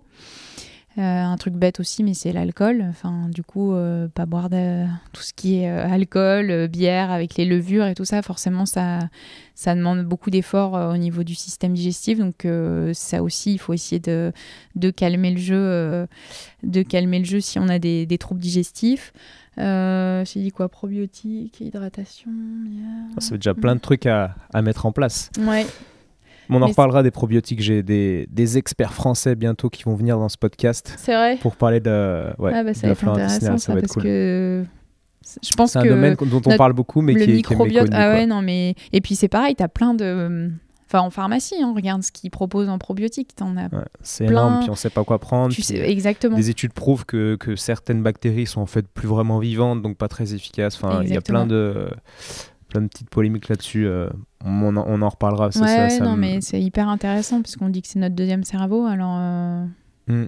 alors autant en prendre soin. Exactement. Mais euh, ok pour ces, pour ces petites lésions. Et c'est sûr que les fibres, en fait, c'est aussi ce qu'on conseille aux gens qui ont des colopathies. De, de pas, on, leur dit de pas trop en manger parce que ça, ça y a une irritation mécanique à cause de ces hmm. fibres au niveau de la muqueuse. Ouais. Bah, c'est ce qu'on dit, c'est le régime, fameux régime sans résidus. Enfin, tu vois, d'essayer de limiter un peu les, les déchets pour, pour les résidus, pour pour justement mettre ton système digestif un petit peu au, repos, entre guillemets. Quoi. Donc, euh, Et en tant que médecin, toi, est-ce que tu as conscience quand un patient te dit ben, Moi, j'ai pris euh, des antibiotiques là, deux fois de suite, etc. Est-ce que tu as conscience des dégâts que ça entraîne de la flore intestinale et donc des effets derrière par rapport à ces dégâts? Eh ben oui, antibio et anti-inflammatoire aussi. C'est des parce que autant, enfin tu vois, c'est des médicaments qui sont bon accessibles sur prescription, mais il y a aussi beaucoup d'automédication avec les, les INS, les anti-inflammatoires. Donc euh, il y a une énorme répercussion digestive et forcément ça fragilise le, le, système intestinal. Donc euh, après je dis surtout pas qu'il faut pas prendre ses antibiotiques quand euh, c'est prescrit par, par son médecin, hein, mais il faut penser derrière que peut-être il faudra justement faire une cure de probiotiques derrière une cure d'antibiotiques biothérapie et que ça peut. Moi, je conseille dans ces moments-là justement de pas entre guillemets taper dedans euh, à l'entraînement, d'essayer de, de voilà. Si on, de toute façon, si on a une semaine d'antibio, c'est qu'il y a quelque chose. Euh, enfin, il y a une infection, donc euh, ça sert à rien d'aller sursolliciter son, son corps. Vaut mieux le mettre au repos et, et laisser. les choses se faire plutôt que de, de vouloir absolument aller s'entraîner alors qu'à côté bah on est malade quoi. c'est du bon sens et pour en revenir à la question concrètement, ce qui t'a aidé, toi, c'est quoi? Est-ce qu'il y a des petits produits magiques, euh, des, choses qu'on connaîtrait pas? Mmh, J'ai pas de produits magiques. Euh, j'ai pas de produits magiques. Après, il faut vraiment, euh, comme je sais, enfin, typiquement, si on prend la diag, voilà, trois semaines avant, faut, faut pas essayer de, enfin, pas de fast-food, pas de, de, plat en sauce, de t'oublies la carbonate flamande. Je suis nordiste, alors forcément euh, j'en parle ici. Mais euh, non, euh, voilà. Après, j'ai pas de produit magique. Il faut bien manger en course, essayer de manger régulièrement. Euh, toutes les 15-20 minutes, essayer d'ingurgiter. Euh, J'avais vu une, une, une, diète qui est sur Saint-Etienne qui est, qui est, très très bien et euh, qui m'avait expliqué ça, du coup, que c'était euh, important de, de, voilà, de manger par petites quantités régulièrement. Euh, si tu tolères pas euh, les gels, et eh ben voilà, préférez plutôt les bars, euh, les choses. À la Réunion, j'ai mangé des, des, patates douces. Hein, tu vois, c'est bête, mais sur la course, hein, on est d'accord. Ouais, ouais, ouais, sur la mm. course. donc essayer. Il n'y a pas, je pense, un produit magique. Je pense que c'est un ensemble de, de, petits éléments, une bonne hydratation régulière, manger régulièrement euh, pendant la course. Euh, j'ai pas là de produits, ce serait bien. non, mais c'est déjà bien. Non, non, mais, on recherche toujours les produits magiques, comme les patients qui recherchent toujours le médicament qui va tout s'arranger, mais mais en fait souvent ça n'existe pas puis c'est cool que tu dis ça en fait que je pense qu'il faut trouver ce qui ce qui nous va bien et après pas lâcher le pas lâcher l'affaire. quoi. Il y en a, ils tournent qu'au gel, ça marche très bien, ils ont jamais mal au ventre, bah, tant mieux pour eux. quoi. D'accord. Euh, après, euh, il y en a qui supportent pas parce que bah, d'un seul coup, tu te manges euh, 40 ou 50 grammes de glucides euh, qui viennent euh, dans ton, dans ton estomac, ton intestin, et c'est pas toujours très bien toléré. Donc, euh, il faut tester les choses en amont. Mais voilà, je pense qu'essayer de manger par petites quantités régulièrement des choses simples, essayer euh, des petits sandwichs, essayer euh, la pomme de terre cuite, essayer. Hmm. Et après, de toute façon, il faut varier. Plus l'effort est long, plus tu vas, tu vas te lasser des choses et, et plus il faudra changer euh, au fur et à mesure de la course parce qu'après, t'en as ras-le-bol. Enfin, clairement, euh, t'as hum, un moment aussi, j'en avais marre des patates. Enfin, tu vois, tu, ou t'as un problème pour mâcher parce que bah, t'as plus, plus trop de salive et que mastiquer, ça devient un effort. Enfin, je repense encore à la course. À un moment, je rêvais de manger du riz au 110e kilomètre, j'avais envie de riz et en fait impossible quoi parce que j'arrivais pas à le tu sais une fois qu'il est en bouche j'ai mis 10 minutes à avaler ma cuillère quoi donc euh, il y a un moment tu te dis bon bah tant pis hein, on va passer pour le riz on va garder la soupe avec les vermicelles mais euh, mais ouais c'est je pense qu'il faut aussi écouter son ses envies si tu as envie d'une part de gâteau en plein milieu de la course euh, et que ça te fait plaisir euh, ben voilà faut faut faut y aller quoi donc Hmm. comme on disait tout à l'heure, il y a le côté scientifique, mais il y a aussi le côté ressenti Feeling. sur l'instant et feeling et, et voilà quoi. Bon, alors des fois en course, t'as envie d'une bière. Là, il faut, faut pas trop céder à ça parce que sinon tu risques d'avoir mal au ventre. Mais euh, Tu penses? Peut-être que c'est ton corps qui a besoin de levure, peut-être que ton système digestif ah euh, ouais, non, a moi je besoin sais de, il tolérerait pas ça quoi. des, euh, des bactéries de la bière. Ouais. Ok, parce que ouais, ça me fait penser, il y, a- il y a un truc que j'ai essayé pendant quelques mois, mais ça me convenait pas trop, ça s'appelle la Warrior Diet.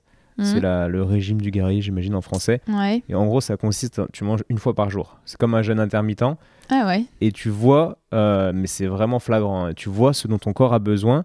Et l'auteur de ce livre, il explique que suivant ce dont tu as besoin, il dit que, ben, euh, je résume le truc, hein, mais Mm. le chocolat, c'est que tu as besoin de magnésium. Donc peut-être que, tu sais, tu fais plein de liens comme ça entre ce qui te fait envie et euh, les manques potentiels que ton corps a. D'accord, c'est intéressant. intéressant. ouais. Ouais, c'est trop intéressant, mais peut-être trop complexe pour en tirer des trucs concrets. Mais, Ouais. mais c'est bien, je trouve, de d'écouter son corps et, et- et de permettre de voilà d'essayer de faire des liens entre tes envies et ce qui te manque potentiellement dans ton corps. Ouais. ouais, ouais, non mais. Genre, t'as beaucoup envie de chocolat, tu, genre régulièrement quand tu cours, bah, tu fais une petite cure de magnésium et peut-être qu'en fait c'est ça qui t'attire dans le chocolat, après ouais. t'auras moins envie, etc. Etc. Ouais, c'est ça intéressant. intéressant. euh, comme euh, tu fais des tests comme ça euh, sur. euh, bah, c'est bien. Ouais, moi je passe ma vie à faire des à tests te- en fait. à faire des tests. voilà, Je suis mon propre euh, rat de laboratoire. c'est officiel. Ouais. Euh, ok, pour euh, ce qui t'a permis de, de progresser, j'en reviens toujours au même parce que je suis un peu obsédé par ça. Donc, euh, faire appel à un nutritionniste, euh, Mm. Ouais. faire appel à un coach. En Ouais. prépa mentale, toi, t'as personne, c'est peut-être ton coach qui joue ce, Non, j'ai pas besoin. Enfin, T'en as pas ressenti le besoin? non. Ouais. J'ai pas, pas besoin de, de ce côté-là. C'est pas quelque chose qui était. Après, ça peut l'être. J'ai des copines pour préparer certaines échéances, notamment la diagonale ou autres, qui ont déjà fait appel à un prépa mental. Donc, Ouais. euh, je pense que ça peut être intéressant. euh. C'est int- c'est intéressant et je pense qu'il faut pas avoir peur. Moi, j'ai beaucoup de sportifs pros qui, qui à des moments donnés, ont euh, fait appel à des prépas mentales et qui ont passé des caps ou alors Ouais. qui sont sortis de leur trou un petit peu, enfin de leur période difficile grâce Ouais. À ce genre de personnes. Et il y a, il y a un tabou euh, qui est, Mais, qui est un peu répandu, un peu comme le psychologue euh, Ouais, par rapport au patient aussi, ouais. normal. euh, Quoi, t'as pris un prépa mental et Ouais, tout genre, t'es un Bah, faible. Ouais, ben non, mais en fait, euh, ça fait partie du de l'arsenal Bah oui. dans la préparation, quoi. Donc, si tu sens que t'en as besoin, bah, comme tu sens que t'as besoin d'aller voir un, un diète, et ben, vas-y, Mm. quoi. Enfin, ouais, c'est clair. Moi, je me mets à la place d'un sportif pro et je suis quasi sûr. Alors, je Mm. peux pas me mettre vraiment à sa place, mais je suis quasi sûr que j'ai un prépa mental, quoi, pour Mm. optimiser mon.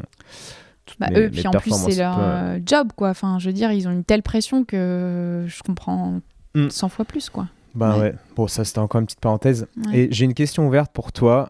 Alors, tu réponds ce que tu veux parce que ça peut être dans n'importe quel domaine. Quelle est l'erreur qui t'a le plus permis d'apprendre?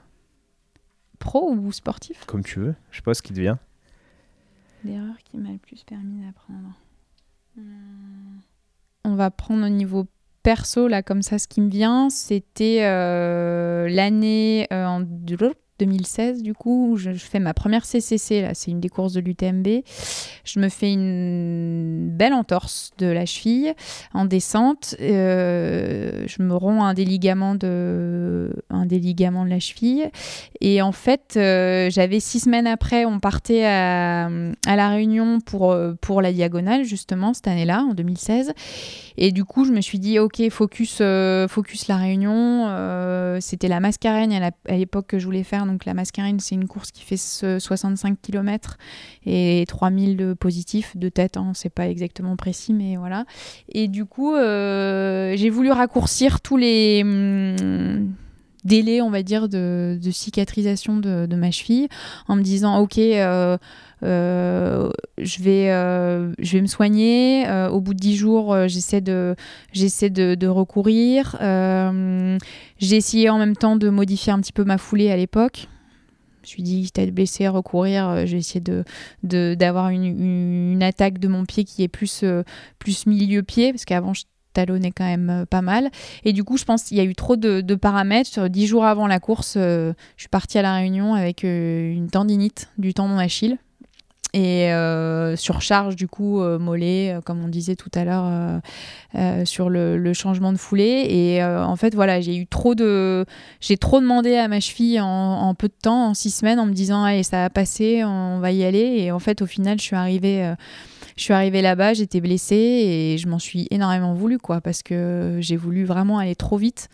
Et, et du coup, bah, quand maintenant je vois un patient et qu'il veut aller trop vite aussi, et il me demande un petit peu, bah, allez, euh, ma prochaine échéance, c'est ça, et ben, j'hésite pas à lui parler de cette expérience-là. Je trouve ça. Alors au début, j'hésitais vois, un peu avec les patients. Je me dis, est-ce que je dois parler euh, de mes propres, euh, de mes propres expériences? Et en fait, je pense que c'est ça a un côté un peu, je me mets aussi à leur place, ça peut-être aussi un côté un peu rassurant de se dire, euh, de se dire, ok, ça arrive pas qu'à moi. Alors on est en médecine du sport, hein, on parle pas de pathologie grave et tout, c'est vraiment des, des- pour moi c'est des blessures euh, qui sont pas qui sont pas graves. Donc du coup je me dis, ok, alors en partageant l'expérience, bah moi aussi j'ai eu des soucis digestifs à telle course. Euh, là je me suis blessée, j'ai voulu aller trop vite, ça a pas du tout marché. Euh, au final j'ai rien fait du tout jusqu'à la fin de la saison parce que j'étais j'étais blessée et, abîmée.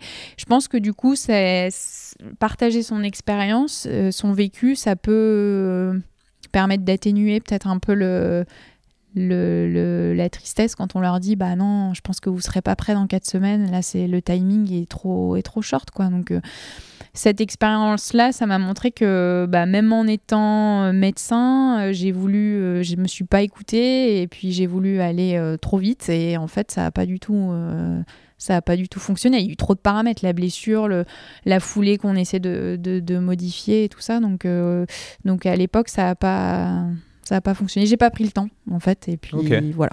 Bon, on retient le conseil euh, Ouais. simple, prendre le temps, ne pas griller les étapes au risque de, de perdre du temps encore derrière. C'est ça. Et euh, bah, ce qui est cool, c'est que par rapport à tes patients, tu es quand même crédible. Quoi. Quand Ouais, tu parles de course à pied, euh, je sais pas s'il y a des patients qui ont ton niveau, mais euh, c'est pas pareil que si un obèse va aller donner des conseils de diététique à son patient. Quoi. Oui, non, mais c'est sûr. Ou un fumeur euh, qui, euh, ouais. qui te dit d'arrêter de fumer, quoi. Oui, je pense euh, que c'est. Quand t'es crédible, ça va. Mais, euh, mais sinon, parler de toi euh, quand, euh, en tant que thérapeute sur un truc où t'es hors sujet, Mm. ouais, c'est Ouais, moins bien. moins... Et justement, alors j'ai plein de questions par rapport à ça. Comment tu gères la notion de transfert Tu vois, quand t'es médecin, c'est cool. Enfin, c'est cool, c'est pas le mot. C'est important, je pense, d'être neutre euh, quand t'es en face de ton, de ton patient. Et comment toi, Mm. tu gères cette notion de transfert? Comment tu, tu, tu- comment tu adoptes une posture thérapeutique neutre? Ouais. Et Ouais. ben c'est pas toujours évident, franchement. euh, euh, alors bon, quand j'étais euh, externe, interne, du coup, où tu sais, tu passes dans différents services et tout, et notamment en oncologie ou enfin dans, quand tu as des diagnostics graves, tu vois, là, c'est, enfin moi j'avais du mal en fait avec ça parce que je me, j'avais envie de m'asseoir à côté du patient et tu vois de s'il pleurait, de pleurer avec lui limite. Enfin, tu vois, j'étais vraiment dans le partage de ses émotions et et c'est vrai que quelque part, du coup, euh, être en médecine du sport, ça, ça me plaît aussi parce qu'on n'annonce jamais de choses euh, graves. Enfin, tu vois, c'est, ça reste euh, des gens qui pratiquent leur loisir et bon, il y a des blessures et tout ça, mais c'est vrai que c'est pas, hum, c'est pas des choses graves comme on peut voir en, en onco-hémato ou dans d'autres euh, spécialités en, médecine. Mais euh, c'est pas évident parce que du coup, euh, je, je, quelque part, j'essaie de pas le laisser transparaître, mais je fais beaucoup de transferts quand même. Je me dis, ah mince, il peut pas faire sa compète, il est prêt, euh, euh, il m'en parle euh, déjà depuis début de saison.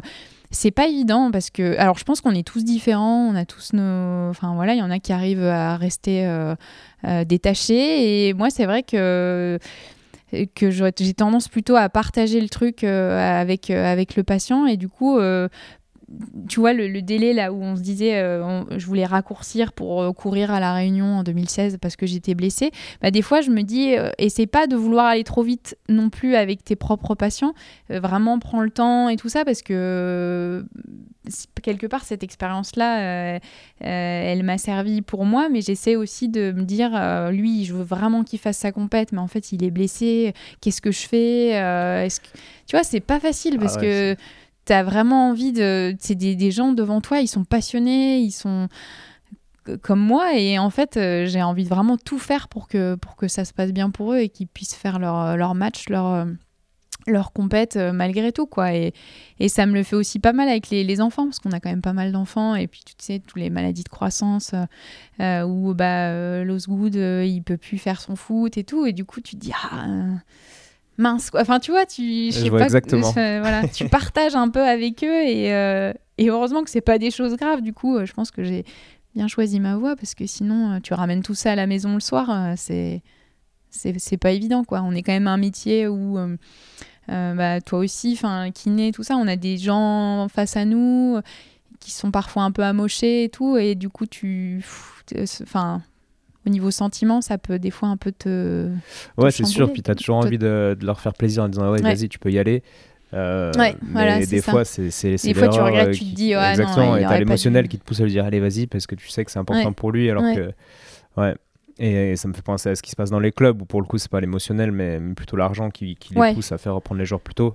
Ouais. Et j'ai une anecdote dit. avec, bon, euh, évidemment, un joueur dont je dirais pas le nom, mais très gros club d'Europe et qui reprend trop tôt après une Mhm. blessure musculaire ouais et qui, qui se refait exactement la même chose du coup Ouais.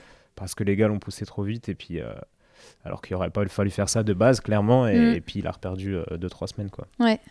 et en fait ça se voit à tous les niveaux ce genre de truc ah bah oui euh, autant amateur pro c'est que ouais c'est euh, ouais, les- quelque chose de compliqué je trouve à, gérer après c'est le côté humain c'est aussi ce qui fait notre euh, Mm.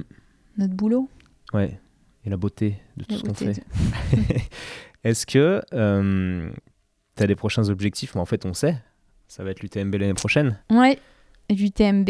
euh, après, on va à Madère euh, au mois d'avril.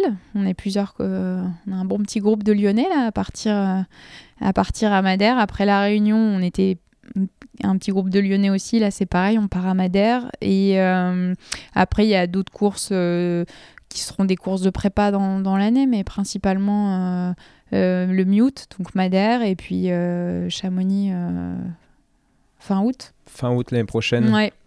Je mets pas trop trop de gros. Enfin, tu vois, je pense deux gros objectifs dans l'année, c'est bien. Et Hmm.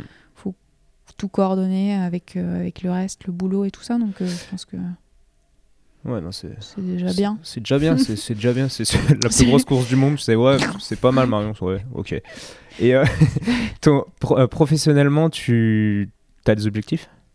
Professionnellement, bah, l'objectif, du coup, là, c'est l'association avec euh, la structure, avec Gerland. Euh, Gerland la sauvegarde, toujours, il faut associer les deux. hein. Et bah, du coup, c'est du concret concret parce que c'est fin d'année là. Donc euh, c'est l'objectif pro euh, de la fin d'année, la signature euh, pour devenir associée, parce que jusqu'à présent, tu sais, j'étais collaboratrice. Hmm. Euh, donc collaboratrice, euh, j'ai été remplaçante puis collaboratrice, et là, je, m'intègre vraiment le, le- le- la structure. Je Et signe le capital je voilà le capital je signe des je prends des parts dans, dans la structure donc pour moi c'est un gros c'est un gros engagement enfin tu vois c'est quand même Bah oui, euh, c'est une étape dans ta, dans ta vie une professionnelle. belle étape et euh, et puis après je sais pas si tu parlais d'autres objectifs sur des suivis euh, Je particuliers sais pas, des objectifs ou- de, de te former dans un truc ou de. Je, je sais pas, c'était vraiment une question ouverte. Bah écoute, pour le... les formations, bon, on en fait, euh, il y en a plusieurs au fur et à mesure de, de l'année. Là, cette année, je vais suivre un DU du, du trail. Du trail à Besançon, la, fac de Besançon, ils ont créé ce, il y en a un à Font-Romeu et à Besançon aussi. Donc pour toutes les pathologies euh, liées au trail, euh, il y a autant de, de traumato que de physio, que voilà. Donc j'avais envie d'un peu de, de pousser un peu euh, le, le domaine du, du trail et, du médical. Et puis après, donc ça, ça va être tout au long de l'année jusqu'au mois de janvier, juin, pardon, excuse-moi. Et puis après, euh, non, bah écoute, toujours euh, continuer à, à progresser avec, euh, avec mes collègues et tout. C'est avec l'esprit de, de groupe, l'esprit d'équipe, c'est ça qui est top, quoi. Je suis pas toute seule dans un cabinet. euh, avec mes patients quoi on est on est toute une équipe donc donc échanger toujours échanger avec tout le monde kiné ostéo les autres médecins et tout donc C'est cool. toujours continuer à apprendre et, et progresser quoi Yes, Mm. je vois. Bon, bah, en tout cas, les trailers euh, qui écouteront euh, cet épisode, ils sauront euh, où venir consulter en cas de problème. Quoi. Ouais. Super. Bon, bah, merci Marion. Là, on est déjà à 1h25. quoi. Ça fait encore un Ouais. bon épisode. Ouais. On va s'arrêter là. Et puis, et puis, puis, je te remercie pour ton temps Bah, et merci, tous tes Étienne. conseils pratiques et, et tout ce que tu nous as raconté. Quoi. merci pour tes podcasts toujours très très intéressant Avec plaisir. Ciao Marion. allez ciao